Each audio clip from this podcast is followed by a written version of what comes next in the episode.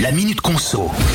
Le trimestre anti-inflation n'a pas dit son dernier mot. Lancé il y a maintenant deux mois, le dispositif censé lutter contre la hausse des prix dans les rayons alimentaires doit être prolongé au-delà du 15 juin prochain.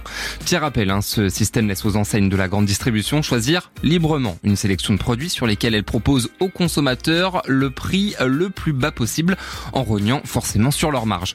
C'est le ministre de l'économie hein, qui l'a assuré. Il s'est félicité de voir certains produits baisser de 13% depuis deux mois.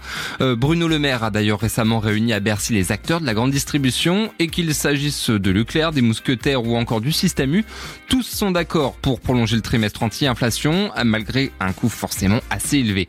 Alors, on ne sait pas encore hein, comment va fonctionner la suite du trimestre anti-inflation, mais en vue de la future rentrée, euh, le gouvernement voudrait inclure dans le dispositif les fournitures scolaires qui ont augmenté de 3 à 4%.